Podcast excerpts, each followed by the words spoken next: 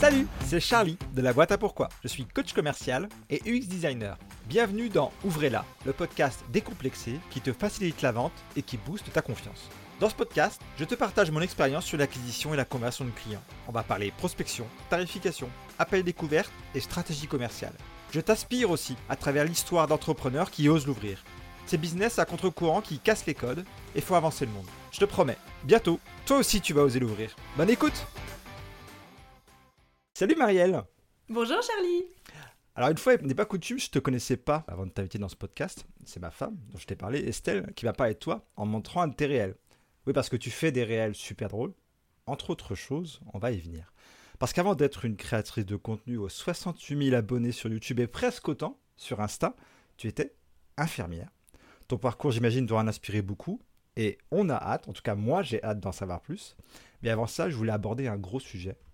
Et ce gros sujet, c'est qu'on partage le même fardeau, Marielle, comme toi. J'ai un visage super expressif.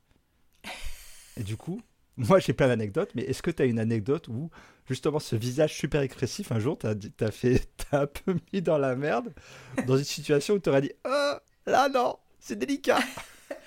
Ah, c'est une super question. Alors, euh, au travail, en tant qu'infirmière, j'avais vachement appris le, poker face. Hmm. Euh, parce que euh, c'est un truc qu'on apprend à l'école d'infirmière et puis qu'on cultive assez vite quand on est professionnel. C'est que, en temps, alors ça marche pour les infirmiers ou pour n'importe quel corps de santé ou paramédical, devant le patient, on doit jamais se montrer ni effrayé, alors dégoûté encore plus. Euh, ni apeuré, ni euh, inquiet. Enfin voilà, il faut, toujours garder euh, une certaine constance, même si à l'intérieur de toi, c'est Ah, qu'est-ce que je fais? Quelle horreur Mais voilà, il faut toujours garder une poker face. Je crois pas que ça m'ait déjà joué des tours. en revanche, avec mon mari, ben, c'est très drôle parce que alors, je sais pas si lui est aussi expressif, en fait, on se connaît par cœur, ça fait vraiment bientôt 20 ans qu'on est ensemble, c'est fou. Mais euh, lui, je suis tout à fait capable de passer une soirée entière avec lui et d'autres personnes et de partir de la soirée en lui disant T'as passé un super mauvais moment, et lui, il peut me dire la même chose, alors que ça s'est pas vraiment remarqué, tu vois, mais parce que je connais ses micro-expressions, hmm. lui, il connaît les miennes aussi. J'allais euh, citer un exemple euh, similaire avec ma femme elle, me dit T'étais gavé là, ça t'a pas plu ce qu'elle a dit? Non, ça m'a pas plu, ça s'est vu. quand on connaît bien les personnes, ça, ça, crève les yeux. quoi. C'est clair. je, trouvais, je trouvais que c'était intéressant. Et justement, tu avais fait un réel là-dessus. Je me suis dit Mais oui, on, a, on a, ce point commun euh, qui, qui, euh, qui, des fois, je trouve, euh, autant j'en rigolais en disant que c'est un fado, mais je trouve que ça peut être très utile parce qu'on n'ose pas toujours exprimer des fois des choses qui ne nous vont pas. Et notre tête parle pour nous. Et les mm. gens ressentent aussi ça en mode, là, là c'était trop, ou, pas assez, je sais pas. Et dans le côté positif aussi, moi, quand je suis euh, juste un peu heureuse ou juste contente, je, me surprends à être extrêmement euh, souriante et du coup, je me rends compte qu'au contact de personnes qui, sont, qui ont une façade un peu plus neutre ou un abord un peu plus neutre, ça va leur tirer un sourire. Euh, euh, moi, ça m'arrive tous les jours euh, des gens qui, me sourient comme ça et je me dis, mais je, je souris pas. Et puis en, réfléchissant, je me dis, ah bah si, en fait, je, je, souriais. Donc, euh, il te renvoie ça aussi. Bon, du coup, c'est pas. Voilà, plutôt plaisant. Plutôt, ouais, plutôt plaisant. Ouais, exactement. Pareil que partager et sourire, c'est des bonnes choses de la vie, donc faut pas hésiter à propager ça. Alors, on va rentrer dans le, dans le vif du sujet. C'est le moment pitch. Explique-nous, Marielle, c'est quoi le blog de Neroli en une minute? Waouh, je suis extrêmement mauvaise pour me vendre, donc je vais regarder tout de suite le chronomètre. alors, le blog de Neroli, ça a démarré comme beaucoup de personnes qui exercent ce métier aujourd'hui par une passion, et ça a fini par devenir mon travail à temps plein, euh, il y a peu de temps, il y a un peu plus de deux ans maintenant. Euh, c'était une bulle virtuelle euh, à côté du travail, donc comme tu l'as dit, je suis infirmière de formation. C'était vraiment une solution pour échapper un peu à un quotidien qui était assez lourd au travail, donc parce que j'ai toujours travaillé en soins intensifs depuis l'obtention de mon diplôme en 2010.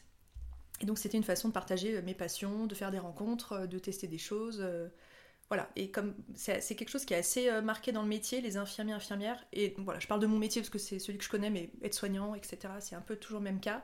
C'est des gens qui ont pas mal de, passions, de choses assez prenantes à côté du travail pour justement sortir euh, du quotidien ou à l'hôpital qui peut être alors euh, dur parce qu'on traverse et puis euh, épuisant euh, par les conditions de travail. voilà, je vous fais pas un dessin, je pense que tout le monde voit où je veux en venir. donc voilà, ça a démarré comme ça et c'est devenu mon métier. Donc je suis officiellement créatrice de contenu sur les internets depuis. Depuis, alors, attends, tant que je dise pas de bêtises, depuis 2012, donc ça va faire 14 ans cet été. Euh, 12 ans cet été, n'importe quoi. Euh, je, je suis pas très douée en maths, mais voilà, ça fait 12 ans. Donc 12 ans que tu as lancé le blog Oui, exactement. Ok, parce qu'après il y a eu YouTube, après il y a eu Insta et des choses comme ça. Exactement. Le blog, c'était. euh, Alors, c'était très à la mode à l'époque de lancer un blog. Je dis pas que j'ai suivi la mode, mais c'était. Voilà, Instagram n'existait pas. Ou c'était là, genre, euh, c'est arrivé en 2013 ou un truc comme ça. Enfin, Je crois pas que ça existait. ouais, ou, un an ou deux après en tout cas. Donc, ouvrir son blog, euh, parfois des gens me disent Ah, c'est fou. Mais en fait, si tu questionnes un peu autour de toi, il y a plein de gens qui ont lancé leur blog, voyage, cuisine et tout. Comme aujourd'hui, on ouvre un compte Instagram. Je parle de vrai. ça comme si j'avais. euh, 800 ans. Mais euh, voilà, ça se faisait facilement, sans même dépenser d'argent. Enfin, des plateformes gratuites et tout, ça existait. Et puis avec assez peu de matériel, en fait, on pouvait faire des photos, écrire, tout le monde sait faire, donc euh, rien de compliqué. Donc c'est pour ça que le nom est resté, parce qu'à la base, euh, c'était un blog. Et du coup, je l'ai jamais changé, parce que le blog est toujours là, en fait. Et le Ouais. reste, c'est des ramifications autour du blog, mais Mm. euh, voilà. Alors tu as passé la minute, Oui, je pense, hein. Même Bien. bien, bien, T'as- passé, ouais. tu as passé une, ouais, une minute de plus. Et surtout, tu parles de quoi dans le blog de Neroli? Alors, très bonne question, vaste sujet. Euh, en lançant ce blog, c'était assez rassurant de se mettre dans une catégorie. Pas par opportunisme, pas, euh, mais vraiment rassurant, je vais utiliser ce terme-là. Euh, parce qu'à l'époque, c'était difficile de lancer un blog comme on pourrait le faire aujourd'hui en disant je parle de toutes mes passions. À l'époque, il fallait un peu se cantonner à un truc. Hmm. Donc je suis arrivée moi dans le domaine de la beauté, des cosmétiques, du bien-être, euh, à, à nouveau non pas par opportunisme, mais vraiment parce que c'était un sujet qui me passionnait et qui me passionne encore aujourd'hui. Donc je continue à bien euh, voilà euh, m'exprimer dans ce domaine. Et puis petit à petit, euh, c'est là que ça devient génial quand tu commences à avoir une audience assez large. Les gens te suivent non pas pour ce dont tu parles, mais pour ce que tu es et ce que tu transmets. Et puis tu te rends compte en fait que assez vite tu peux parler de tout ce qui te passionne sans trop de limites et que en fait ça plaît et limite ça plaît encore plus et donc tu finis par un peu incarner ce que t'es sur les réseaux enfin c'est un Mm. chouette c'est une chouette finalité donc voilà euh, c'est arrivé euh, au fil des années Euh, le- la première chose qui m'a marqué c'est justement que j'ai parlé de mon métier d'infirmière j'ai fait trois vidéos là-dessus qui ont, qui ont eu un succès retentissant à l'époque Ouais. On parle de plusieurs dizaines de milliers de vues donc à l'échelle de YouTube c'est pas grand chose Ouais. mais pour moi c'était incroyable Oh, si, si, c'est pas mal. C'est pas mal. c'était très chouette. Et je me suis dit, ah, mais c'est trop bien en fait, euh, quand je parle de, de- de mon quotidien, en fait, les Ouais. gens accrochent, et même des filles qui me laissaient des commentaires qui me disaient, je suis pas infirmière, je connais pas d'infirmière, j'ai pas pour projet d'être infirmière, mais tout ce que tu me racontes m'intéresse. Hmm. Et ça a été un peu voilà, le début euh, de la réalisation de me dire, ok, en fait, euh, je peux me. C'est enfin, pas nécessaire de me cantonner à la beauté, donc après, euh, ce qu'on appelle lifestyle, art de vivre, donc euh, voilà, tout ce qui me passionne. Ah, J'ai deux choses qui m'ont fait euh, réagir. Ça ne s'est pas vu parce que du coup ma tête a bougé, mais ça ne se voit pas dans le podcast. Euh, tu as dit tout le monde sait écrire. Tout le monde sait écrire. Tout le monde sait bien écrire, peut-être pas. Euh, au point d'avoir un blog qui a le succès que le tien a connu. À la base, il y a quand même beaucoup de ça. Parce que même si tu parles de sujets qui intéressent, il faut quand même que l'écriture soit suffisamment passionnante pour que, à défaut d'autre chose, les gens aient envie de lire et d'y Hmm. rester. Donc, tu as, Oui, aiguisé, j'imagine, cette compétence aussi. Alors, au-delà de savoir écrire, faut aimer écrire. Oui. Déjà. Euh, ce qui, moi, a toujours été mon cas. Donc, euh, j'ai, euh, tu vois, j'ai un projet, on en reparlera, mais d'un deuxième livre. J'ai même un projet d'un troisième, d'un quatrième. Enfin, j'ai, plein d'idées. Et vraiment, écrire, c'est un, un truc qui m'a toujours euh, passionnée. Je suis. euh, alors, ça, c'est une passion qui est pas courante, mais je suis assez passionnée de grammaire, de syntaxe, d'orthographe. Donc, déjà, écrire sans faute, pour moi, c'est. Bah, déjà, pour moi, si t'écris sans faute, euh, avec une syntaxe correcte. T'as rempli 99% du projet. Donc euh, je n'ai pas pour prétention que je ne fais pas de faute parce que j'en fais comme tout le monde, mais euh, en tout cas c'est un plaisir d'écrire. Et euh, mais on va en reparler aussi, mais à l'écrit on, transmet des choses qu'on ne transmet pas à l'oral et qu'on ne transmet pas en vidéo, d'où l'intérêt aussi après de se développer sur d'autres plateformes. Et justement, l'autre chose qui m'a fait tiquer, c'est t'as dit bah, tu, tu avais appris le poker face et tu as, suggéré que tout le monde, c'est un peu. euh, Enfin, cas- en tout tout le monde peut imaginer ce que c'est que la vie d'infirmière, mais je pense que tout le monde ne peut pas parce qu'on est nécessairement souvent de l'autre côté de la barrière. Et je pense que tes vidéos, elles ont aussi marché parce que ça, ça donne une autre perspective sur quelque chose que beaucoup de gens ont côtoyé, hein, en tout cas des professions qu'on a beaucoup côtoyées, et de se rendre compte que bah, on, on imagine que c'est dur, mais à quel point ça l'est, peut- peut-être pas. Oui, oui, oui.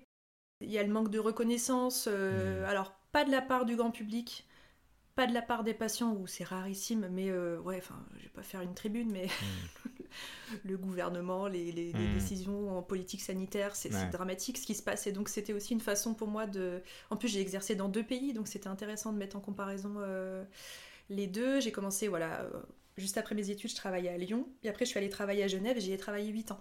Euh, donc c'était intéressant aussi de mettre en perspective euh, pour ces deux pays euh, limitrophes. Euh, Moi, j'étais dans une région de la Suisse où on parle français. Donc on pourrait se dire, bah, il n'y a pas beaucoup de différence entre la Haute-Savoie où j'ai grandi et Genève. Et en fait, il y a un monde. euh, Ouais. ne serait-ce parce que euh, les soins sont pas remboursés de la même façon. Si on démarre à la racine du truc, euh, les décisions politiques sanitaires sont pas les mêmes. Enfin, c'était intéressant de montrer un peu les dessous euh, aussi. Et que euh, la Suisse, euh, beaucoup de personnes le voient comme un Eldorado, ce que je ne nie pas, c'est vrai. Les salaires sont euh, nettement plus élevés. hein. Euh, Le SMIC, enfin, d'ailleurs le SMIC n'existe pas, mais euh, c'est plus du double de la France. Hmm. Et euh, mais c'est voilà, c'est pas juste un salaire. C'était aussi pour montrer la réalité du terrain. Ok, intéressant. Est-ce que, euh, question peut-être stupide, mais au- là-bas les soins sont payés par les gens? Il n'y a pas de remboursement comme en France euh, automatique ou c'est très différent? C'est très différent. Ouais. Euh, ils ont une assurance de base, mais qui rembourse pas grand-chose. Ouais. Il y a d'ailleurs des Suisses euh, qui viennent faire leurs soins en France parfois en Mm. disant je paierai mais je paierai moins cher.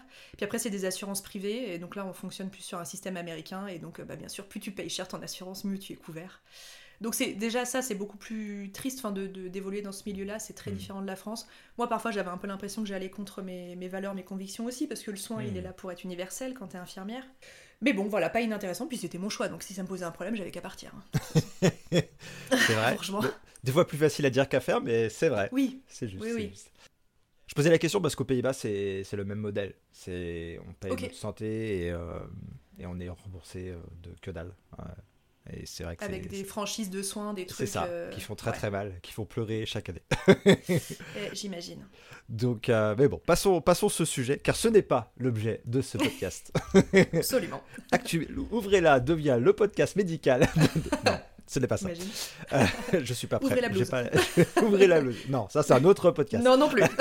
Toujours pas. Je voulais savoir à quel moment tu décides de, de passer sur YouTube, parce que comme tu disais, le, le blog, l'écrit, à quel moment tu décides de passer sur YouTube? Parce que d'abord ça a été ça, hein. Euh, Oui. YouTube puis après Insta?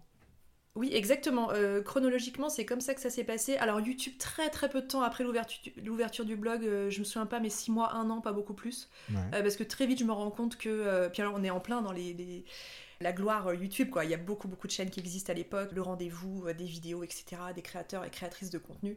Donc, euh, j'ai très envie de m'essayer à l'exercice. Donc, ça arrive peut-être en 2013, enfin vraiment très peu de temps après l'ouverture du blog, justement pour aborder des sujets différemment. Parce que, typiquement, je te donne un exemple dans le domaine de la beauté.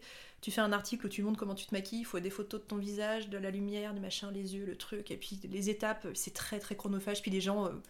Bon, on n'arrive pas forcément à suivre les étapes. Sur YouTube, c'est tellement plus facile de Ouais. parler euh, voilà, au niveau explication sur un tutoriel maquillage, c'est beaucoup plus simple.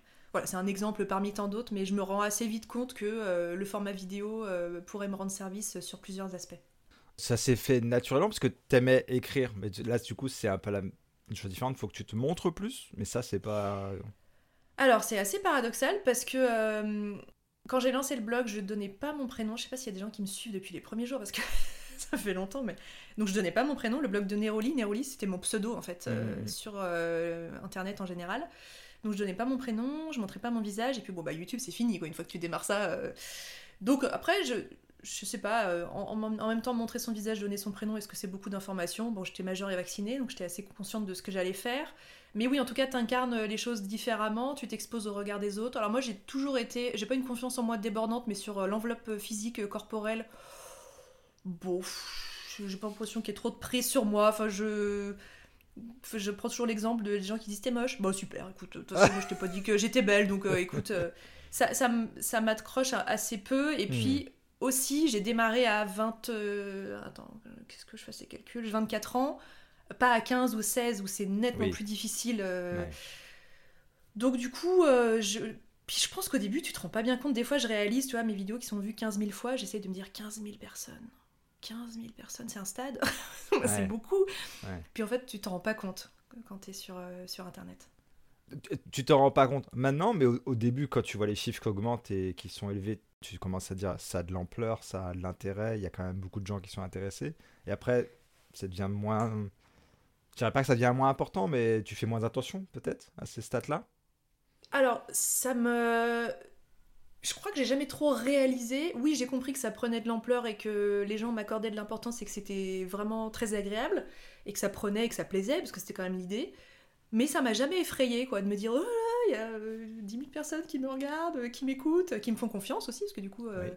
c'est la suite de l'histoire. Mais euh, non, ça m'a jamais trop interpellée. Je trouve ça très intéressant pour les sujets qu'on va aborder dans la deuxième partie de cet épisode. tu étais infirmière à temps plein. Euh, comment justement tu as fait ce, cette, euh, ce passage de euh, infirmière à créatrice de contenu à temps plein? C'est quoi le déclic? Le déclic, c'est la naissance de ma fille. Ouais. Je le dis encore aujourd'hui et je reste persuadée de ça. Si aujourd'hui j'étais euh, célibataire sans enfant ou mariée sans enfant, peu importe, euh, je pense que je serais encore infirmière. Ok. Euh, le déclic, ça a été ça. D'ailleurs, c'est un shift dans beaucoup de carrières d'infirmières. Euh, le fait d'avoir un ou plusieurs enfants, a fortiori. D'ailleurs, si tu regardes des vidéos de moi il y a quelques années, donc avant la naissance de ma fille, je disais, mais vraiment, mais j'étais sûre de moi, je disais, mais je n'arrêterai jamais mon métier. euh.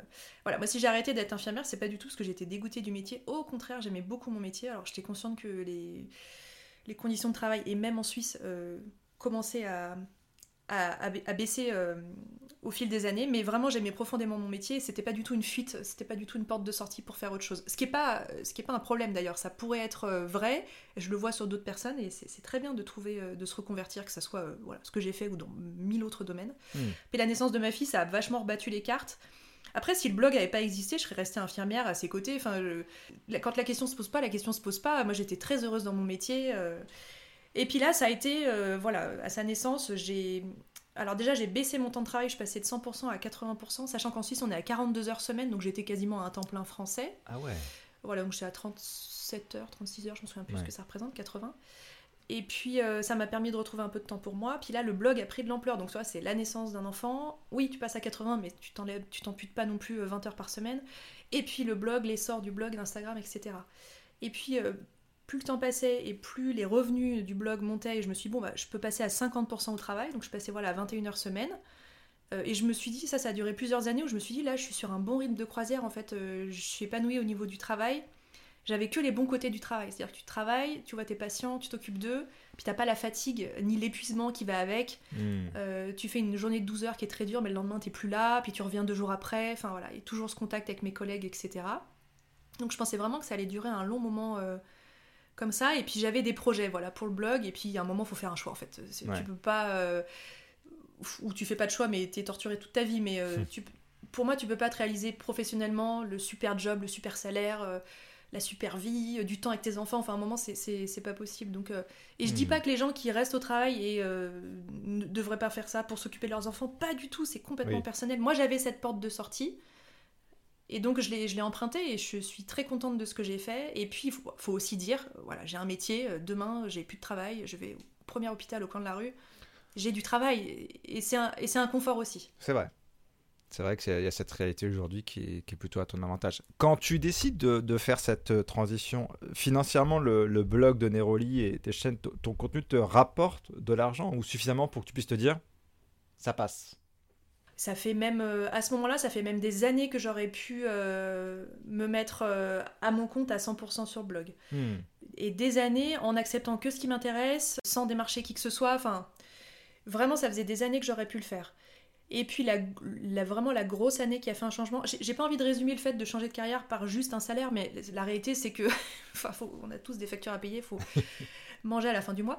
Voilà. Euh, 2020, l'année du Covid. J'ai pas un, un mauvais souvenir de cette année, enfin, c'était très dur au travail, mais ça a été le. le- voilà, l'explosion de tout parce que euh, mon mari euh, à la maison euh, qui s'occupe de la petite, euh, moi au travail, euh, un boulot par-dessus la tête.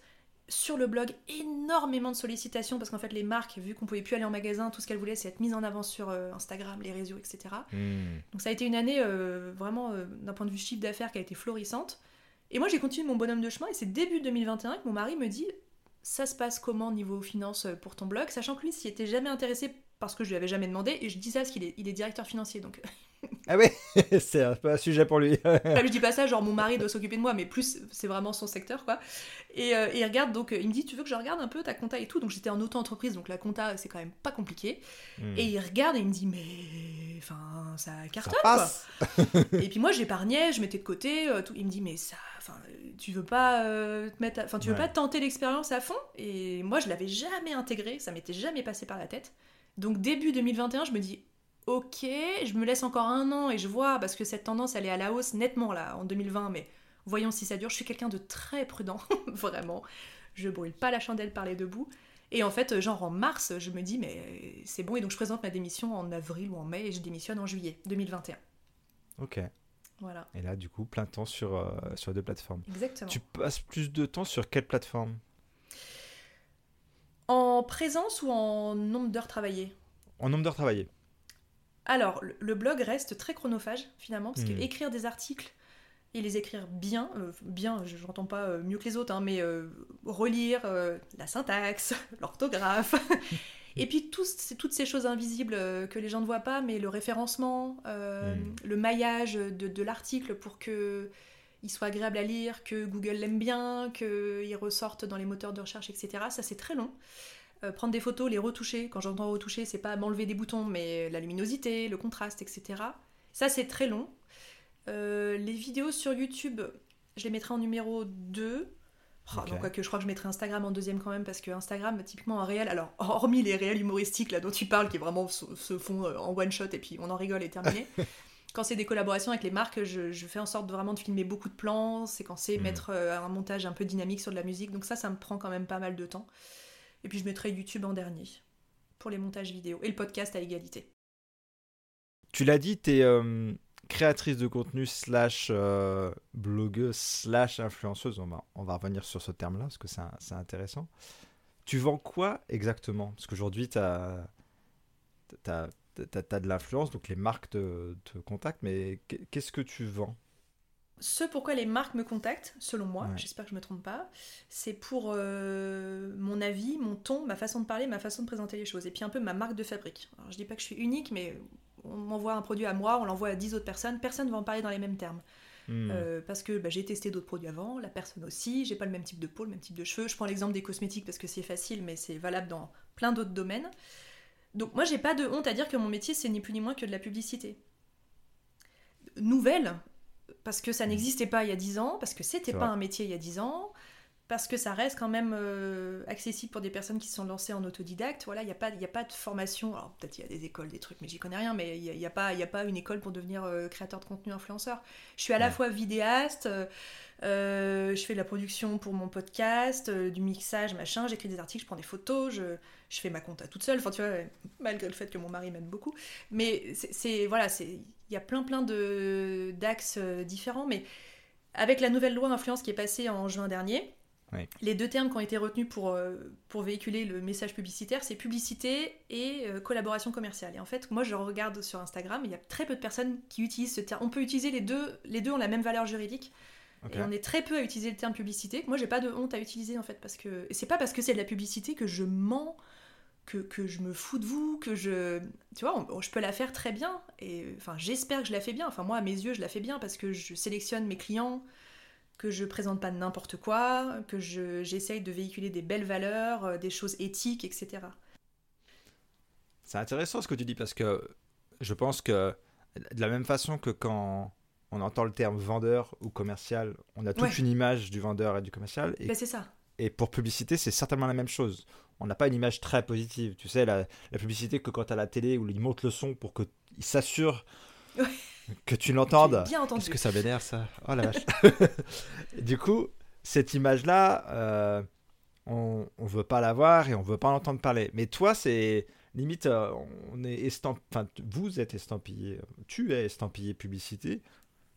Mais comme tu le dis, tu fais un tri, tu décides des marques que tu veux mettre en avant, comment tu les mets en avant, tu refuses certaines marques qui ne sont pas en accord avec tes valeurs. Est-ce que là, c'est de la publicité? Ou est-ce que c'est euh, ouais, c'est presque de la recommandation, quelque part? Alors, Bah, la seule différence, c'est que souvent, tu es rémunéré. Euh, C'est le nerf de la guerre, C'est ça. entre guillemets. Mais je suis rémunérée pour plein de choses. Hmm. Je suis rémunérée pour produire ces contenus, parce que ça prend du temps. Oui. Même s'il y a plein de gens qui vont dire que c'est facile, etc. Ben oui, mais il faut faire Mm. voilà, des montages, etc. Enfin, en tout cas, quand on les fait, j'allais dire bien, c'est horrible, parce que j'en dirais que je dis que tout ce que je fais est bien, c'est pas ce que je veux dire, mais Tu peux, Marielle, hein 64 000 euh, sur Insta et YouTube, tu peux dire, c'est bien, hein oh, ouais. C'est je ok. trouve ça hein. fabuleux, mais enfin, je, je suis ultra reconnaissante, mais voilà, c'est donc c'est la production qui prend du temps, et puis après, c'est c'est enfin je donne des termes un peu, un peu crus, mais c'est mon image aussi, je donne toujours cet exemple-là, je ne rapporte pas ça à ma propre expérience, mais tu te maries demain, tu veux une chanteuse à ton mariage. Tu prends la chanteuse de ton village qui chante hyper bien. Elle va venir, elle va chanter tous les tubes de Madonna. Si bien on est fan de Madonna. Tu vas passer une super soirée. Tu prends Madonna. Elle chante très bien. C'est Madonna. Tu vas la payer les yeux de la tête pour qu'elle vienne. Alors, je Mm. me compare pas du tout à Madonna, mais aujourd'hui, du coup, les marques, les agences vont faire appel à moi et à tant d'autres créateurs de contenu, aussi pour l'impact qu'on a. Et, et parfois, les gens vont se dire, c'est fou les sommes qui sont dépensées, mais aussi parce que les retombées pour les marques derrière sont énormes. Énorme, ouais. Donc c'est un, canal de diffusion comme un autre, mais c'est aussi, en me faisant incarner leurs produits, c'est aussi se raccrocher à mes valeurs et à ce que moi j'ai transmis. Et c'est ces 10 C'est ans ça. de travail derrière qui, Mm. qui se relient à ça, quoi. C'est ce que j'allais, pointer du doigt aussi, et, et ce que tu as dit euh, également, c'est que euh, comme n'importe quel business, et souvent quand on est solopreneur ou entrepreneur et qu'on est très peu nomade dans l'entreprise, c'est souvent nous qui incarnons notre marque. Et ce qui fait la différence, comme n'importe quel euh, job, hein, il y a 36 000 web designers, il y a 36 000 graphistes, il y a 36 000 créateurs de contenu, il y a 36 000 coachs commerciaux. Ce qui fait la différence, c'est bien qui on est et ce qu'on veut véhiculer. Et les marques et les clients choisissent ça également. C'est ça qui fait la, la vraie différence aussi. Mhm. Ça me semble assez cohérent de se dire, bah, c'est comme un cercle vertueux. Les marques qui te choisissent ont la garantie que tu vas euh, les promouvoir de façon euh, vertueuse et que ce sera en accord avec tes valeurs. Tes abonnés vont voir des marques qui, qui sauront euh, être en accord avec tes valeurs. Cette phrase était très compliquée. On a compris le message. Et euh, du coup, c'est, tout- tout est complet, quoi. Il y a Ouais. une logique, en tout cas. Oui, oui, oui, exactement. Et puis du coup, euh, moi derrière, j'ai une, une communauté qui me suit, qui me fait confiance. Et plus les années passent, plus ça me, ça me choque dans le sens positif du terme, de me dire... euh, tu, tu vois, je te donne un exemple, une petite créatrice qui me dit, euh, voilà, je fais des colliers, est-ce que ça t'intéresse? Je t'en envoie un. Alors, elle n'a pas du tout de budget pour ça, il n'y a aucun problème. Elle me l'envoie, moi je le porte, j'en parle avec plaisir, parce que vraiment je l'aime et j'ai envie de la soutenir. Et elle m'envoie un message le lendemain en me disant, j'en avais 50, j'en ai plus, quoi. Et elle, et elle, c'est, pour elle, c'est fou. Hmm. Et moi, je, et moi, je trouve ça dingue, les gens, à quel point ils me, ils me font confiance aussi, parce qu'il y a eu un achat, et ils disent, bah, si Marielle, elle en parle, c'est qu'il est probablement bien, quoi. Bien. Enfin, je, je- Mm. je trouve ça euh, fabuleux, quoi. En même temps, euh, si pour, pour prendre justement le contre-pied de, de pourquoi cette loi euh, sur l'influence elle existe, c'est qu'il y en a, ils, ils prom- promouent- promeux- Pro- promu- pro- on ne sait pas. ouais. Ils poussent des produits ou des marques, voilà. ils poussent des produits ou des marques qui, eux, pour le coup, euh, ne sont pas très positifs ou pas très qualitatifs et qui, des fois, créent plus de dégâts qu'autre chose. Oui, en fait, c'est un milieu, j'ai pas de honte à le dire, dans lequel on peut se faire énormément d'argent en très peu de temps. Ouais. et sans véhiculer aucune valeur positive bienveillante. Vraiment. Et le problème, et c'est pour ça que la loi elle existe, c'est qu'en fait influenceur ça veut rien dire. Ça veut tout et rien dire. Comme le terme entrepreneur, c'est souvent l'exemple que je donne, mais euh, le mec qui lance une start-up qui sera une licorne l'année prochaine, qui lève des millions et tout, c'est un entrepreneur. Oui. Et puis, euh, je sais pas, le réflexologue au bout de ta rue euh, qui vient d'ouvrir son cabinet, il est entrepreneur aussi. Rien à Ouais. voir entre les deux métiers. Donc influenceur, c'est, c'est, ça veut tout et rien dire. Comme commercial, ça veut rien dire. Oui. Du coup, il y a eu un amalgame qui a été fait. Le problème, c'est que les personnes qui sont sur le devant de la scène et qui font du buzz, il faut savoir que le buzz, c'est très rémunérateur. Les gens qui ont des communautés engagées, c'est parfois pas pour les bonnes raisons. C'est-à-dire que Ouais. plus tu te contredis, plus tu véhicules euh, des, des messages problématiques, plus t'en freins un peu la loi, ou t'es toujours. Et plus t'en- ça engrange du buzz, pas pour les bonnes raisons. Moi, c'est un truc que je. Mm. Je sais pas comment ces gens font, même. euh, Enfin, comment tu te regardes dans le miroir, sachant que tout le monde Ouais. te hait à moitié, mais tout le monde te suit, mais ça te rapporte de l'argent. Enfin, Mm. le, le- le truc qui va pas du tout dans le bon sens. Et du coup, voilà, il y a eu un amalgame entre ces deux choses-là. Le problème, c'est que cette influence télé-réalité, elle brasse des millions, si c'est pas des milliards à l'année euh, en France, et donc il était nécessaire de la réguler. Le problème, c'est qu'on a tous été mis dans le même panier, Ouais. alors que moi, entre ce que ces gens font et ce que je fais, il y a, y a rien à voir. Il y a rien à voir. On parle pas des mêmes choses. Est-ce que tu penses que cette loi, elle, c'est un peu extrême ce que je veux dire, mais elle permet en tout cas pour les consommateurs de séparer un peu le bon grain de l'ivraie et de se dire, oula, attends, mais en fait, lui, toutes ses publications, c'était la publicité, je m'en rendais pas compte, et de mettre un peu le frein sur certains comportements, et pour le coup, de mettre en valeur des profils comme le tien. Mhm. Oui, je vois ce que tu veux dire. Moi, cette loi, euh, le problème, c'est que la justice française, elle va pas faire dans la dentelle, elle va pas te trouver des cas, ah oui, mais ça, mais oui, mais non, mais ça, ça concerne pas. Non, elle, met une Mm. loi, tout le monde s'y plie, peu importe. Ouais. Et puis, et puis euh, c'est c'est pas que c'est tant pis, mais c'est comme ça. Moi, en tout cas, j'en pâtis pas. Je, ressens pas, euh, de, depuis que cette loi est passée, je- j'explique le terme publicité. En plus, euh, voilà, on est censé écrire publicité dans tous les sens du terme de la publicité. Typiquement, le collier voilà, qu'on m'a envoyé, je le porte. Si je parle de la marque, j'ai pas été payé un seul centime pour ce collier, mais on me l'a envoyé, c'est de la publicité. Donc moi, j'ai écrit publicité, produit offert. Voilà, parce que Oui. je trouve que c'est pas pareil euh, cette mention-là que produit pub- publicité rémunéré. L'impact n'est pas le même. Hmm. Un lien affilié, donc un lien traqué qui va me rémunérer une partie du chiffre d'affaires euh, dépensé par le client s'il clique sur ce lien qu'il achète le produit, c'est de la publicité aussi. Hmm. Mais les gens sont en droit de savoir que quand ils cliquent sur ce lien et qu'ils achètent ce produit, moi, il y a une partie qui, me- qui me revient.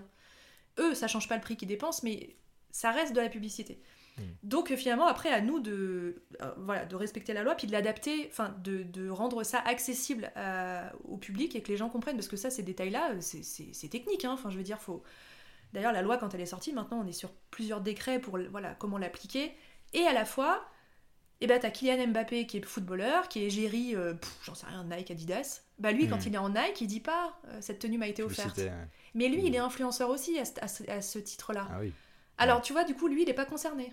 Parce qu'il est footballeur et qu'il n'est pas influenceur. Hmm. Et puis, les, les rédactions euh, de Elle, Madame Figaro, les grands, voilà, les grands magazines féminins, elles reçoivent les mêmes colis presse que moi. Ils écrivent des articles comme ça dans des magazines qui sont vendus. Et eux, jamais ils précisent que les produits leur ont été offerts. Alors qu'en fait, c'est comme ça qu'ils rédigent leurs chroniques. Donc, bon, il y a des aspects qui sont déplorables. Et puis, à la fois, il fallait bien finir par encadrer cette euh, profession. Donc, euh, on fait avec, quoi. Et toi, c'est c'est quoi ta vision personnelle de l'influence?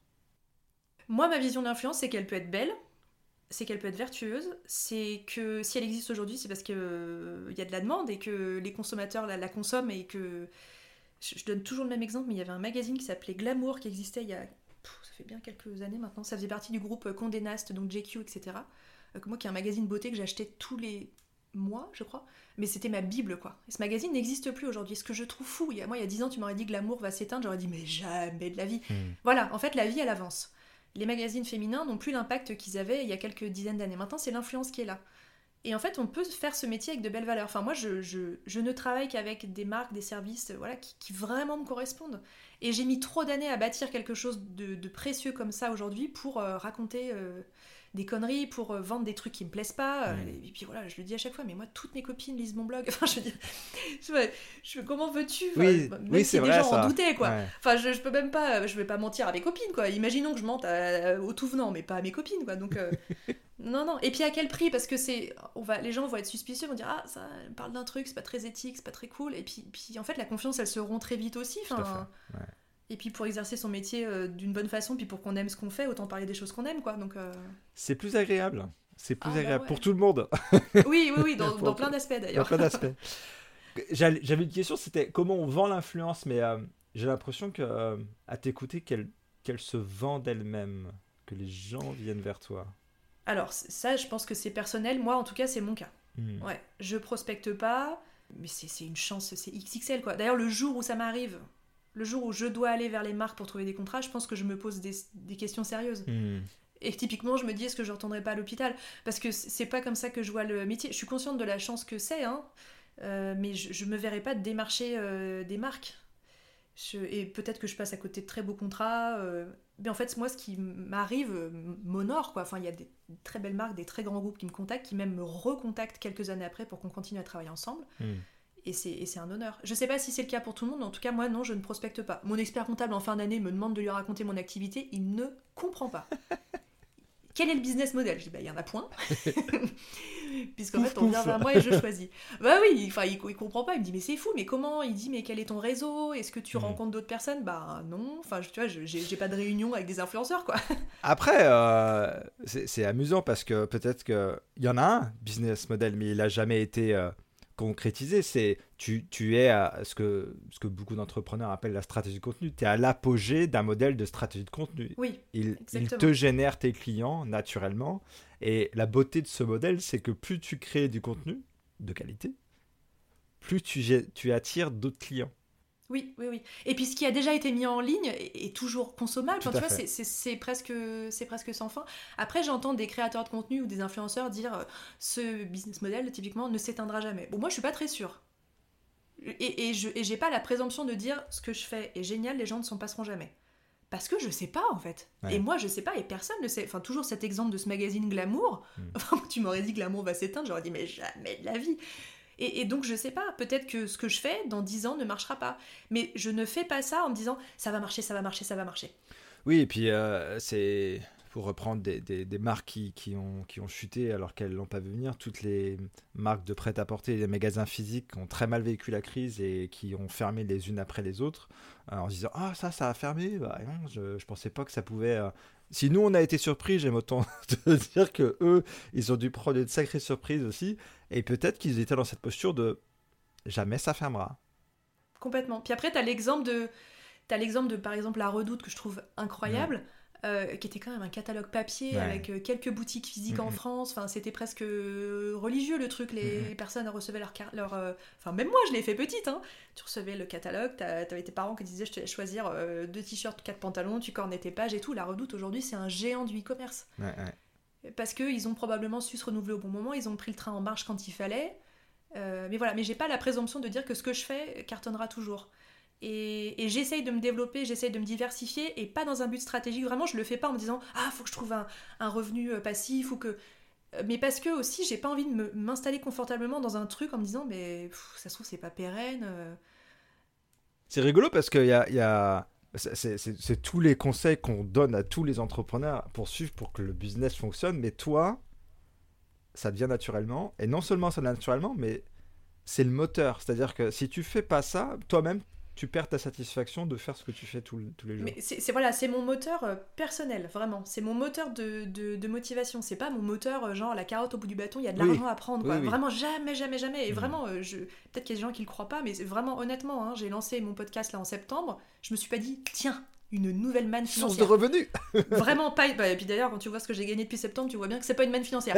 Donc, mais vraiment juste parce que je veux, je veux euh, j'ai toujours été comme ça. Je veux me lever le matin avec un truc qui me porte. Hmm. Et, et je dis pas que ce que je fais me porte pas, mais moi, avoir un, un petit défi, euh, voilà, le montage audio, je t'apprends rien, c'est c'est Ouais. compliqué. c'est d'ailleurs si c'est un métier, c'est parce que bah, ça a des raisons de l'être. Mhm. Et, et ce, voilà, ce montage audio, il est très différent du montage vidéo, qui est très différent de prendre des photos, les éditer, de voilà. Clairement. On va arri- arriver au- à l'autre sujet qu'on avait évoqué euh, ensemble off la première fois qu'on s'est parlé. Je sais que tu en as parlé aussi dans, dans ton podcast à toi, euh, qui s'appelle... Ah, ton podcast s'appelle Moralité, c'est ça? Et c'est l'épisode 8. Pour ceux qui veulent l'écouter, qui est très intéressant, où Marielle nous explique qu'elle lutte euh, depuis longtemps contre, contre un syndrome de l'imposteur. Et je voulais un peu savoir quelle forme ça prenait pour toi. T'en parles dans l'épisode, mais quelle forme ça me prend? cache les yeux. ça tombe bien, c'est un podcast, personne ne voit. Quelle forme ça prend? Alors, il y y y a tant à dire. Euh, déjà, je pense que pour expliquer pourquoi j'en suis arrivée à ce syndrome-là, il faut remonter un peu plus loin dans l'enfance. Euh, moi, je viens d'une d'une famille où on n'a pas été élevé, ni mon frère ni moi, avec l'idée d'avoir des complexes physiques. Si je suis assez à l'aise avec mon image corporelle, c'est aussi parce qu'on m'a jamais dit euh, mange pas trop, fais attention. Euh, tu sais, j'avais des copines, les mamans elles disaient euh, un pain au chocolat, c'est 10 secondes dans la bouche, 2 ans sur les cuisses, enfin, tu vois, ce genre d'horreur quoi. Moi, jamais- on m'a jamais dit de trucs comme ça, ce qui est fabuleux. Ouais. En revanche, et je n'en veux pas à mes parents, et ça vient surtout de mon père, mais euh, moi j'ai plein de, j'ai plein de complexes euh, psychologiques, euh, mentaux plutôt, de me dire je suis pas assez intelligente, j'ai pas assez de culture générale, ce que je dis est bête, voilà. Donc voilà, comme quoi on peut avoir des complexes dans les deux domaines et c'est pas beaucoup plus heureux de se sentir stupide que de se sentir moche. Oui. Et, et je dis pas que je me trouve belle, hein, c'est vraiment pas, mais voilà, juste mon image corporelle m'importe assez peu et du coup ce que les gens peuvent me renvoyer à ce sujet-là Mm. a assez peu d'impact sur moi. Et euh, donc voilà, mon, père est soit autiste Asperger, soit un truc dans, ce style-là. Donc j'ai été. euh, et puis euh, voilà, qui a démarré d'un milieu très très très modeste, voire défavorisé, et puis qui, grâce à son cerveau, hein, vraiment, a fait des très grandes études, des bourses, des bourses, des bourses, et puis voilà, il a fait plus de 10 ans d'études avec un double cursus, etc. Donc voilà, moi j'ai grandi avec cette idée que faut bosser à l'école, faut avoir un bon métier, faut bien gagner sa vie, euh, faut toujours lire, faut toujours se documenter, faut toujours voilà. Donc j'ai toujours été élevée un peu dans, dans ce culte du, du cerveau. euh. Hmm.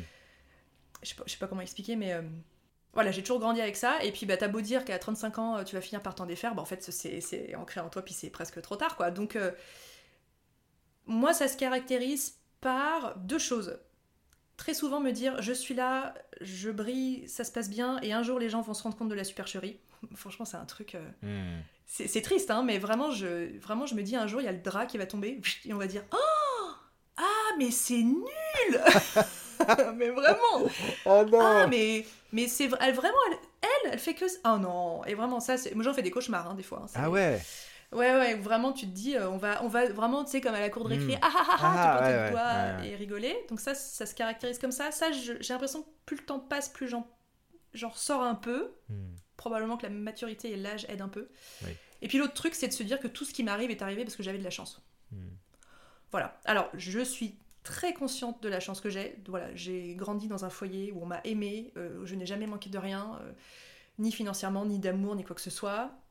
Mais bon, je suis infirmière, j'ai fait des études, euh, puis j'ai bossé, quoi. Enfin, tu vois. Mais même le dernier poste que j'ai occupé, je me suis dit, ah, c'est un coup de chance. Enfin, j'ai fait de l'intérim à Genève, la cadre de service s'est dit, bah tiens, elle passe par là, on en a une qui tombe enceinte d'infirmière, bah va la remplacer. Puis en fait, quand euh, la fille est revenue de son congé mat, bah, il restait un temps plein à pourvoir, bon bah on garde Marielle. Et vraiment, je me dis, bon, c'est vraiment juste un coup de cul. Hmm. Alors qu'au fond, enfin, je verrais ça sur euh, quelqu'un d'autre, je me dirais, waouh, bah bravo, quoi. Ouais, enfin, ouais. c'est c'est bien ce qui t'est Ouais. arrivé, euh, respect d'avoir bossé. Mm. euh. Donc euh, voilà. Et alors, avec mon métier actuel, encore plus, parce que du coup, et ça, ça on en revient à ce que j'ai vécu petite, mais voilà, j'ai pas fait d'études pour. euh, être là où j'en suis aujourd'hui sur le plan de la création de contenu. Ouais. Donc j'ai l'impression que c'est, je me sens pas à ma, enfin c'est pas que je me sens pas à ma place, mais je suis pas légitime. Mais, mais comme du coup personne ne l'est non plus parce que mes collègues créateurs de contenu ils ont pas plus fait d'études dans ce domaine-là non plus, mais Il y en a pas. Peut-être maintenant voilà, il y en a, je- je sais pas, mais. peut-être, mais euh, ou alors ils ont été dans la com d'une façon ou d'une autre ou dans le marketing d'influence, on va savoir, mais et donc voilà, ça se caractérise un peu comme ça, à me dire, euh, si je suis là, c'est une succession de, de, de, de chances. Euh, toi, je suis la première à dire, j'ai démarré mon blog au bon moment. euh, si je le démarrais aujourd'hui, ça marcherait plus. Vraiment, j'en suis convaincue. Et donc voilà, c'est un peu triste, hein Ouais, mais euh, ça, ça- se comprend par rapport à, ton passé, et puis ça se comprend effectivement par rapport à, ces nouveaux métiers que, que, que les acteurs du métier eux-mêmes définissent au jour le jour. La preuve, tu vois, la loi, elle est toute neuve. euh, les, les politiques, euh, l'État euh, s'en empare et commence à regarder d'un œil en mode Oh, mais en fait, il y a un truc et, et ils ont du retard. Vous, vous faites évoluer ça, les marques font évoluer ça, donc vous construisez quelque chose qui est protéiforme, qui évolue sans cesse et qui est presque insaisissable. Il n'y a pas de stratégie. Euh, la seule stratégie presque, c'est que ça marche. Tu as dit quelque chose de très intéressant dans, le, dans cet épisode 8, parce que moi, je t'ai entendu dire, euh, tu parlais des journées presse Sephora, où tu as osé demander un pass. Et tu te dis, euh, oui, mais en fait, euh, euh, je suis pas à ma place. Mais à la fois, euh, c'est pas une question d'expérience, c'est pas une question de temps. Moi, je me suis dit, mais attends, Marielle, ça fait 12 ans qu'elle fait ça. Ouais. Et, et- et- et je me suis dit, si l'expérience paie pas, enfin, en tout cas, si l'expérience ne, ne démontre pas ce- ce mérite, si je puis dire, et que, si je t'écoute, euh, une formation qui n'existe pas ne démontre pas ce mérite, Non plus. Et ben alors eh ben alors Elle est caissière, ta mère? Non, ça. Autre film. C'est- autre chose. Non mais c'est tout à fait vrai euh, ce que tu dis mais en plus on est on est alors il y a deux choses on est assez vite euh, ramené à à son nombre d'abonnés son audience Mm. etc donc tu vois moi 60 000 et quelques sur Instagram je trouve ça à mon échelle de mes yeux je trouve ça incroyable à, à l'échelle d'Instagram c'est si peu Oui.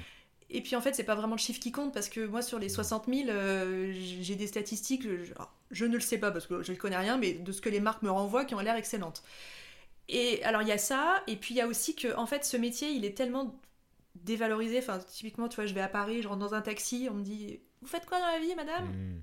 Ah, tu, tu dis influenceuse, on te dit bah moi ça c'est incroyable On passe la journée sur les réseaux sociaux à glander Voilà. Bah, on monte son cul avec Nabila Non mais tu vois, c'est... enfin, Ah c'est- ça y est, c'est fini, t'as Merci plus de... pour l'image de, de Nabila, mais- c'est vrai que ouais, elle a pas rendu Du coup, service. voilà, t'es, t'es- t'es vite euh, raccroché à ça aussi. Donc, euh, et puis, je milite pas pour euh, rendre mon métier plus, tu vois. euh, Ouais.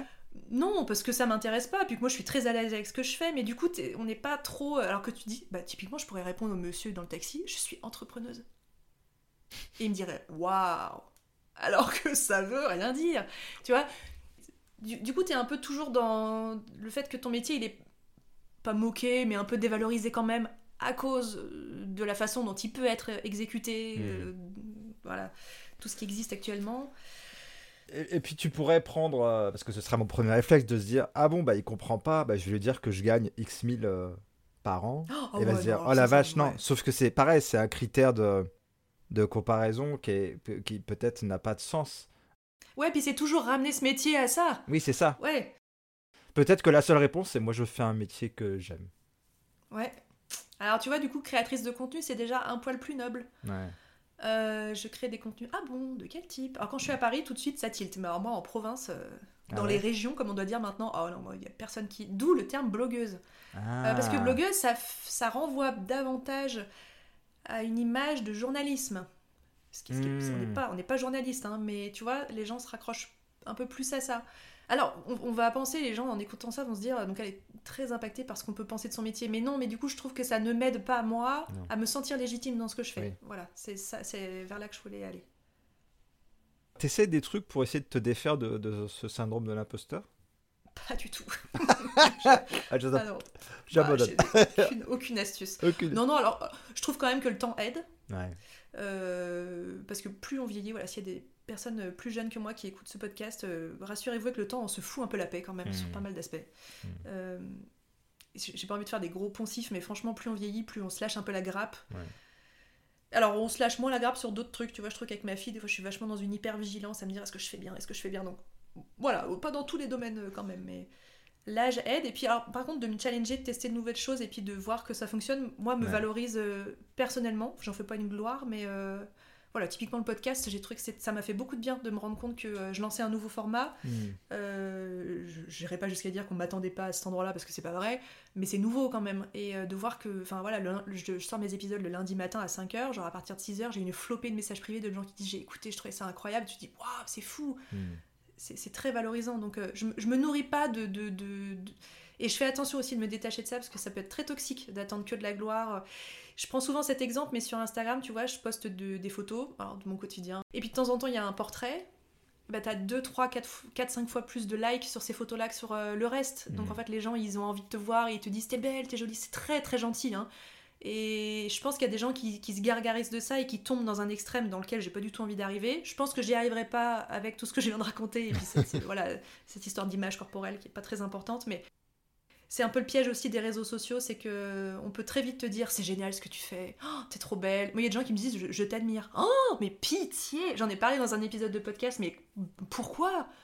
Enfin, vous pouvez me dire que ce que je fais vous plaît, vous intéresse. Euh, vous informe, vous instruit, j'en sais, mais je t'admire. Ah non, non, non, non, non. Ah bon? Ah non, c'est hors, ah, mais c'est hors de question. Je suis très très mal à l'aise avec ce terme-là. Comme, euh, alors attention, exemple sorti nulle part.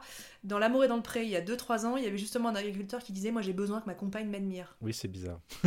Waouh Ah, mais il faut faire une thérapie là, parce que ça va pas. Ouais, mais euh, là pour le coup de l'exemple, oui, là, ça, ça, ne va pas, ça, ne marche pas. on rentre pas là-dedans. Mais pour le coup, euh, ouais, tu m'inspires, ouais, plus que tu Mais peut-être que le mot est trop fort, ouais. oui, tu m'inspires. Moi, il y a plein de gens dont je consomme les contenus qui m'inspirent. Mm. Et je leur dis, hein, vraiment. Mais je t'admire. Oh non, non, non. Mm. Oh, non, j'ai pas inventé le vaccin contre la rage. J'ai pas. Ouais. J'ai pas L'année prochaine, l'année prochaine. Euh. Ah bah non, c'est déjà fait. Ah bah non, des fois tu, tu, interviens en tant que consultante ou en tout cas que c'est euh, en devenir pour justement euh, parler de l'influence ou former, je mets ça entre grosses guillemets, vous ne le voyez pas, mais je mets ça entre grosses guillemets, euh, autour de l'influence. Est-ce que, est -ce que justement c'est pas l'occasion pour toi de remettre l'église au niveau, au niveau du village? Expression de 1900 Expression suisse, j'adore. en plus, je savais pas. Ah ouais. Ah ouais, bah tu vois.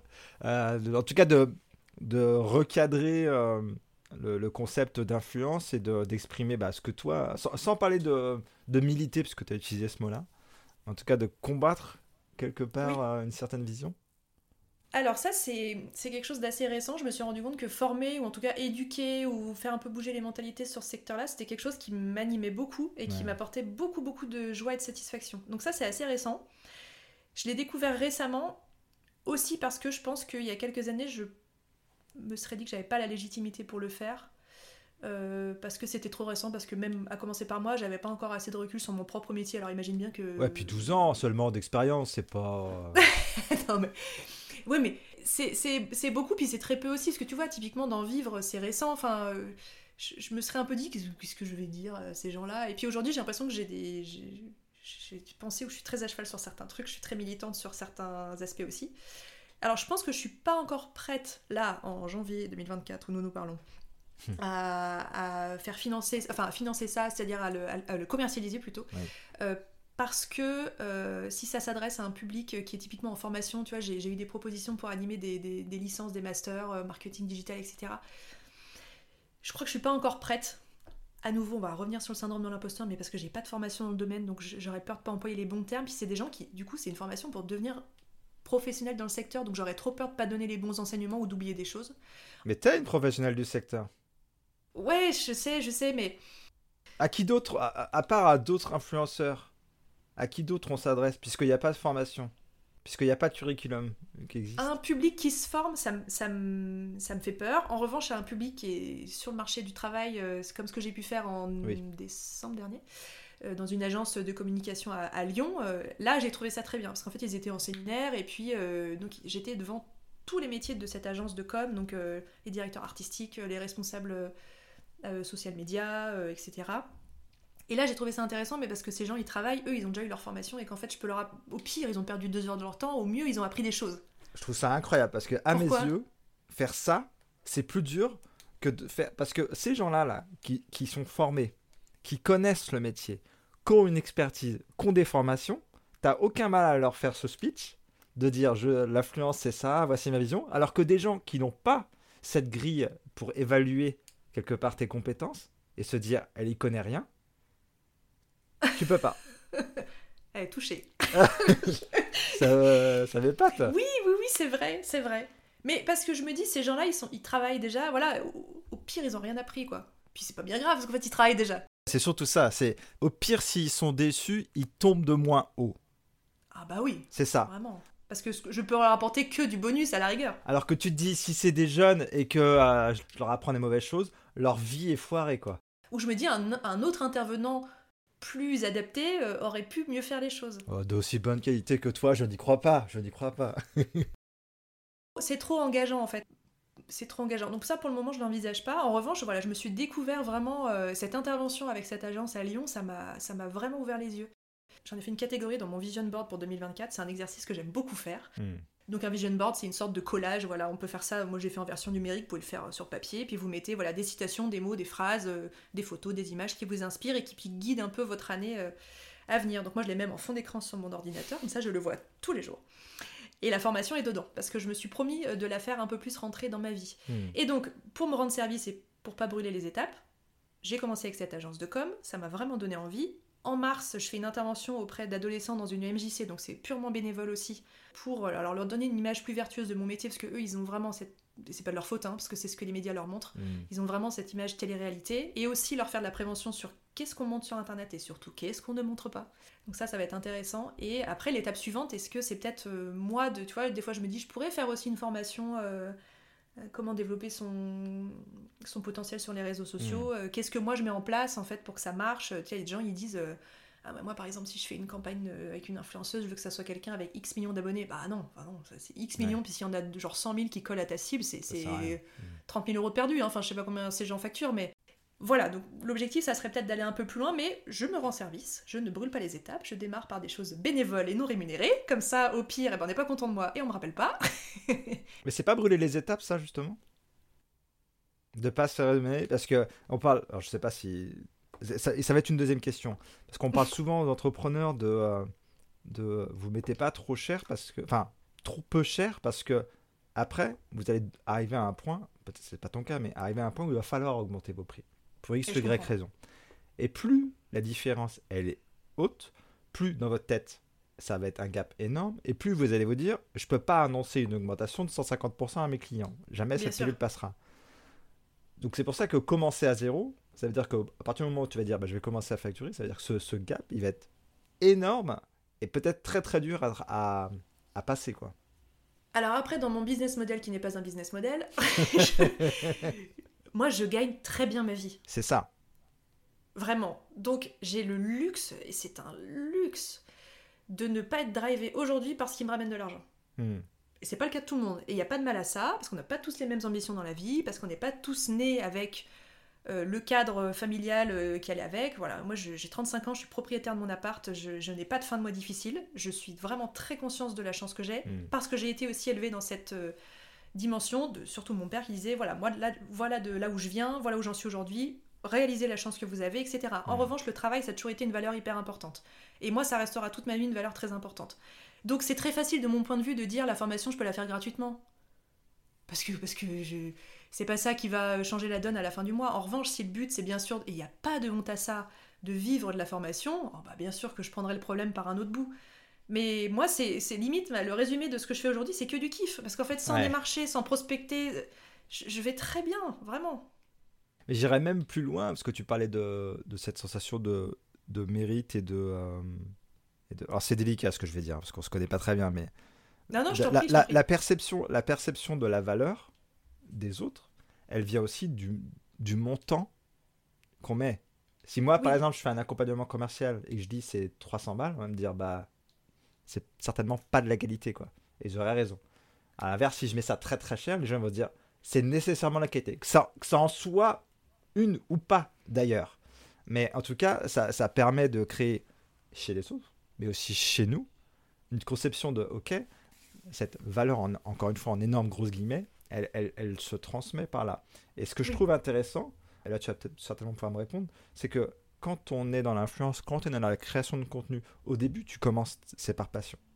Au début, ça n'a jamais été question de, de quelque chose de, ré- de rémunérateur. C'est devenu naturellement quelque chose de rémunérateur. Du coup, est-ce qu'il n'y a pas une décorrélation complète entre ton temps de travail, ton temps passé à faire quelque chose et la valeur que tu pourras en retirer? Ah, mais... Complètement. Ouais. Toi, tu évolues dans un secteur, il y a beaucoup de personnes qui sont concernées par ça, où il y a des grilles tarifaires. Hmm. Un graphiste, euh, j'ai aucune idée, mais c'est entre 50 et 100 euros de l'heure, je sais pas. Et donc, euh, si tu sais que tu te situes dans cette fourchette, tu sais que voilà, t'es bien. Et puis si tu te mets en dessous de 50 euros, on va se dire oula, c'est pas cher. Si tu te mets au-dessus de 100, on va dire oula, c'est très cher. Hmm. Moi, il n'y a pas de, de grille tarifaire dans ce que je fais. C'est intéressant parce que moi, je, je crois, comme toi, qu'il n'y a pas de grille tarifaire. Ah ouais Il y a beaucoup d'entre- de freelances qui pensent que justement, il y a une grille tarifaire parce qu'il y a un marché et que si on sort de cette grille tarifaire, on est en marché et donc Mhm. on se prive de clients. Après, c'est particulier parce que euh, vu que je veux pas que l'argent soit le moteur, parce que je sais que ça va aller deux minutes et qu'après. euh, Déjà, je fonctionne pas comme ça de base, donc Mm. je pense que ça risque pas d'arriver. Mais si tu veux, voilà, continuer à avoir du kiff euh, XXL, faut vraiment que l'argent soit pas le moteur. C'est facile à dire parce qu'aujourd'hui, je gagne bien ma vie. En revanche, comme tu le disais, si je regarde sur toutes les années de création de contenu où ça m'a pas rapporté un euro, c'est le job le moins bien payé du monde. Oui, oui, c'est ça. Mais, mais bon, à la base, c'était un partage de passion. Moi, Ouais. j'ai jamais fait ça pour en faire mon métier. Donc, au pire, j'ai perdu du temps. J'ai pas perdu d'argent. Oui, et puis t'as pas perdu du temps dans le sens où pendant toutes ces années, tu as fait quelque chose que tu aimais. Bah oui. C'est- vraiment comme dire, tu peins tous les jours, tu fais de l'aquarelle, les gens ils vont dire ça me rapporte pas un sou. Bah mais c'était bien quand même. si c'était l'objectif d'être- d'être une passion, bien bah, c'était bien. Bah moi c'est pareil. Donc du coup, moi le, le seul risque que je prenais, et encore vu que voilà l'influence et en vivre, ça n'a jamais été une fin en soi, le seul risque que je prenais c'était de perdre du temps. Est-ce que tu crois que les marques, elles profitent de ça? Du fait que justement les influenceurs, ils aient pas, pour certains ou peut-être la plupart, ne, ne, ne- n'aient pas ce référentiel de, bah, en fait, vous avez quelque part, euh, encore des guillemets, de l'or entre les mains, vous avez un, un- un potentiel commercial énorme, et que certains et certaines ne pensent pas que bah, Oui. ils peuvent toucher beaucoup de gens. Si, si, ils en profitent aussi en te disant euh, on vous envoie euh, un pot de rillettes et un pot de pâté, et puis vous en parlez gratuitement, et, euh, et puis t'oses dire, mais du coup, si vous voulez, euh, comme ils te demandent, tu as 2 réels, 4 stories, 25 euh, publications et un article sur le blog, il vous faudra quand même me débloquer un budget. Ah bon? Ah, mais vous ne Hmm. travaillez pas par passion Hmm. Ah, vous ne travaillez pas par passion Et t'es là, il n'y a rien à voir, rien à voir. Vous me demandez des livrables dans un temps, dans un délai donné pour. Hmm. Et une fois, on m'a envoyé ça, on m'a dit on vous offre votre pot en chocolat. J'étais là, super. Donc ça, ce ce biais, alors j'ai l'impression qu'on en sort de plus en plus, mais pendant beaucoup d'années, c'était très, euh, mais c'est votre passion. Et on te le ressortait tout le temps. Ah, donc si même les acteurs du, du, du secteur te ressortent ça comme un argument pour baisser les prix, tout simplement, c'est très difficile d'en sortir. C'est ça. Ou alors, le, la phrase que j'entends moi encore assez régulièrement, tes tarifs sont trop élevés. Alors, si vous n'avez pas euh, l'argent pour cette campagne avec moi, il n'y a aucun problème. Hmm. Il y a plein de gens qui correspondront à ce que vous recherchez. Des micro-influenceurs, etc. En revanche, moi, ce sont mes tarifs. Et ils sont justes. Parce que je sais l'impact qu'ils ont et je sais ce que ça peut vous ramener. En revanche, si vous n'avez pas cette somme-là à ce moment donné, il n'y a pas de problème. Mais moi, je suis pas trop cher. Ah bah donc ça va, le syndrome de l'imposteur, il y en a pas en fait. Ça, ça va. Ouais, ça, sur... mais ça, ça a mis des années à se bâtir. Ouais. Ouais. Ça a mis des années. Ah, parce euh, que où- ça, où négocier tes c'est tarifs c'est un et- gros morceau quand même. Hein. Oui, oui, oui. Mais parce que tu sais aussi l'impact que ça peut avoir derrière. Bien Donc, sûr. euh, bah non, c'est pas un pot de pâté, un pot de rillettes, quoi. Enfin, euh, ça marche pas. Ça marche pas. Arrêtez d'envoyer euh, du pâté, des rillettes à Marielle, s'il vous plaît. Et Envoyez-les à moi. C'est quoi pour toi un entrepreneur ou une entrepreneur à contre-courant? Pour moi, c'est quelqu'un qui va là où on l'attend pas. Hmm. C'est-à-dire que moi, je connais les formats qui fonctionnent, c'est-à-dire les formats qui sont vus, qui donc me ramènent de l'argent et qui peuvent encore me ramener encore plus si je place les bons liens affiliés au bon endroit, etc. Il y a vraiment des gens, je pense qu'il n'y a pas beaucoup de personnes qui le savent, qui se font des commandes euh, de plusieurs centaines d'euros sur des sites de e-commerce, qui vous font des vidéos où ils essayent tout, ils placent judicieusement dans la barre d'infos l'intégralité des liens de ce qu'ils ont essayé, et la commande, elle repart à l'envoyeur le lendemain. Donc la commande, elle est payée avec les frais professionnels, hein, faut, pas, faut pas se leurrer, hein, donc c'est la société qui paye, parce que c'est la, comment dire, la marchandise pour de la création de contenu. Mm, mm, mm. Donc ça, ça repart à l'expéditeur, donc je, je doute que le remboursement revienne sur le compte pro, mais bon, ça c'est à- c'est au service compétent de, de vérifier ce genre de choses. Bon bref, ils se font une note de frais, après on va savoir ce qu'ils font. Ils créent des liens, les liens sont consommés, sont cliqués, sont machin, les gens achètent, et ils se rémunèrent sur, si c'est sur YouTube, les vues et sur les ventes derrière. Donc ça, ça cartonne. Est-ce que moi j'ai envie de créer ça? Moi personnellement, pas du tout. Ça m'intéresse pas. Et pourtant, je sais que ça fonctionne très bien. Et je le fais de temps en temps, non pas pour me dire ah ça va me ramener de l'argent, mais parce que de temps en temps, je passe une commande sur un site, c'est les soldes et je suis contente de présenter mes tenues, etc. Je pourrais ne faire que ça. C'est-à-dire que ça, on, peut m'attendre à cet endroit-là parce que je sais que ça va être vu. Mais ouais, mais c'est nul. Enfin, en dehors de l'argent, qu'est-ce que ça me rapporte? Plaisir, zéro. Ouais. Reconnaissance ou, euh, tu vois, se sentir... euh, pff, rien. Hmm. Donc c'est aussi tester des nouveaux formats. Voilà, je reprends l'exemple du podcast, mais bon, il se trouve qu'il il- il marche au-delà de mes espérances. Mais en le lançant, moi, j'avais pas la certitude que ça allait, euh, que ça allait fonctionner. Et en Mm. fait, je trouve ça chouette de se lancer un peu des défis, de tester ce qui se passe sur d'autres plateformes, parce qu'en fait, sur TikTok, tu parles pas de la même façon que tu parles sur Instagram. Sur TikTok, c'est Ouais. instantané, instantané, il faut que ça aille vite, on scrolle, on scrolle, on scrolle, le fil il est sans fin. Et puis sur Instagram, les gens sont plus engagés, te suivent davantage, mais sur, sur TikTok, tu vas toucher un... Si ta vidéo devient virale, tu touches plus de monde, dont des gens qui ne te connaissent pas, donc qui peuvent te découvrir à cet endroit-là. Et moi, je suis un très mauvais exemple de ce qu'il faut faire sur euh, Internet aujourd'hui. C'est-à-dire que je fais des vidéos humoristiques, je parle de, de, de mode, de beauté, de voyage, de famille. Et puis à la fois, j'adore euh, tous les trucs de- d'enquête criminelle. Et puis à la fois, euh, j'aime bien faire un peu de cuisine. Je suis un très mauvais exemple de ce qu'il faut faire aujourd'hui pour fonctionner sur euh, Internet. Parce que je suis pas dans une niche. La niche, c'est pas d'être dans un truc hyper restreint, mais au Mm. moins dans un axe. Voilà, tu te restes dans une catégorie et tout. Je suis un très mauvais exemple. Mais moi, être dans une niche ne m'intéresse pas. Pourquoi ça marche? Je comprends pas. Si- Ah bah alors ça, c'est un des grands mystères de ma vie, ça. Ah ouais? Ah ouais, je, je ne sais pas. Je ne, me, je ne peux pas te répondre. On demandera à Estelle qui écoute cet épisode, je pense. Mais écoute, je sais pas, on me dit ah j'aime bien. Il y a vraiment le meilleur compliment qu'on puisse me faire, c'est ah tu pourrais parler de tout et n'importe quoi, je t'écouterais. Mm. Je trouve ça fascinant. Je trouve ça fou. Les gens ils, ils aiment juste ce que tu racontes, quel que soit le sujet. C'est dingue. Je fais une vidéo sur de l'aquarelle, on me dit j'aime pas l'aquarelle, j'écoute. C'était un métier, ça. Et à une époque, les troubadours faisaient ça. Ils voyageaient de, Ah, de bah, château en j'accepte. château. J'accepte ce titre. Je suis troubadour Troubadour digital. euh, 2.0. J'adore. J'aimerais que ça soit le titre de cet épisode. Tout le monde va dire Qu'est-ce que c'est que ce délire? C'est quoi cet cet épisode? Ah si, ah mais si, bloc de, si le bloc de Néroli. Ok, j'ai. Ah ça y est, ça me parle. Où est-ce qu'on peut te retrouver? Est-ce qu'on peut en savoir plus? T'as parlé de projet de livre aussi. oui. Dis-moi en plus. Alors, j'ai écrit un livre en 2022, je crois. Oui. Qui s'appelle Un week-end à Annecy, qui est, un, guide touristique de Annecy, donc la ville dans laquelle je vis et que j'adore. Je manque cruellement d'objectivité sur cette ville que j'adore. et comme tout le monde, enfin, comme beaucoup de mes copines, euh, on est parti faire nos études euh, à Lyon, à Grenoble, en disant Je remettrai jamais, jamais les pieds dans cette ville de vieux, et regarde où nous sommes. on est de retour. Donc j'ai écrit ce, ce premier livre euh, sans l'idée d'en faire un deuxième derrière, parce que bon, bah, une fois que j'ai fait le tour de la ville dans laquelle j'ai grandi, je me vois pas faire un week-end à Paris alors que je connais pas Paris. Donc là, je suis sur un projet de deuxième livre, je suis euh, en recherche active de, maison d'édition pour méditer, euh, qui serait un livre que je suis en train d'écrire sur euh, comment être organisé au quotidien, mais dans tous les aspects de sa vie. Son dressing, sa cuisine, faire des courses efficaces, comment trier, comment désencombrer, comment trier ses papiers administratifs, qu'est-ce qu'on garde, qu'est-ce qu'on jette, enfin voilà. Un truc vraiment très très très global. Et puis, euh, bah, je, alors les autres, je vais pas en parler parce que c'est pas du tout. euh, je sais même pas comment ça les écrire, mais j'aimerais bien en fait, euh, ouais, écrire d'autres livres. euh, et tu vois, pourtant, pour autant, il y aura probablement euh, pas de rapport en ce- entre ces différents ouvrages. Donc on pourrait se dire, bon, il faudrait plutôt. Tu vois, quand tu commences à écrire un roman, on, a- on attend un deuxième, un troisième. Donc moi, on pourrait se dire, elle va écrire d'autres guides sur d'autres Hmm. villes. Non, c'est pas, c'est pas en projet, mais. Ben non, parce que ce serait. On t'attendrait à cet endroit-là. Et toi, tu veux pas être là. Et moi, ça, ça m'intéresse pas. Mais euh, ça, ça demande une énergie folle de.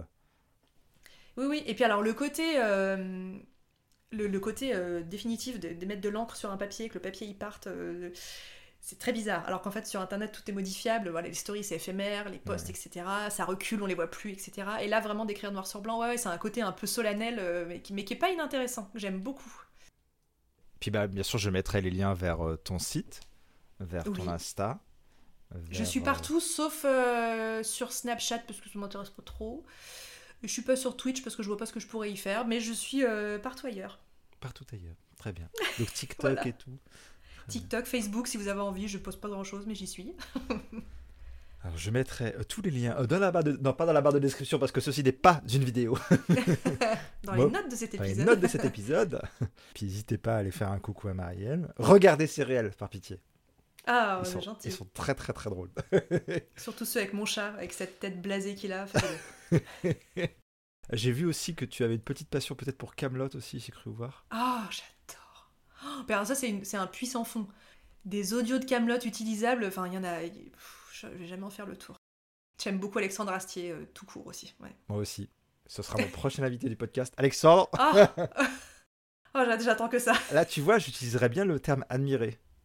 Ah oui, on a le droit. Ah bah, Ah ouais, ah ouais. Alors, je sais pas s'il est d'accord avec ça, parce que c'est bien le genre de personne qui aimerait pas trop qu'on ah l'admire. non, non, je pense pas. Je vais le taguer. ouais, c'est ça. C'est qui ce à la fin de l'épisode.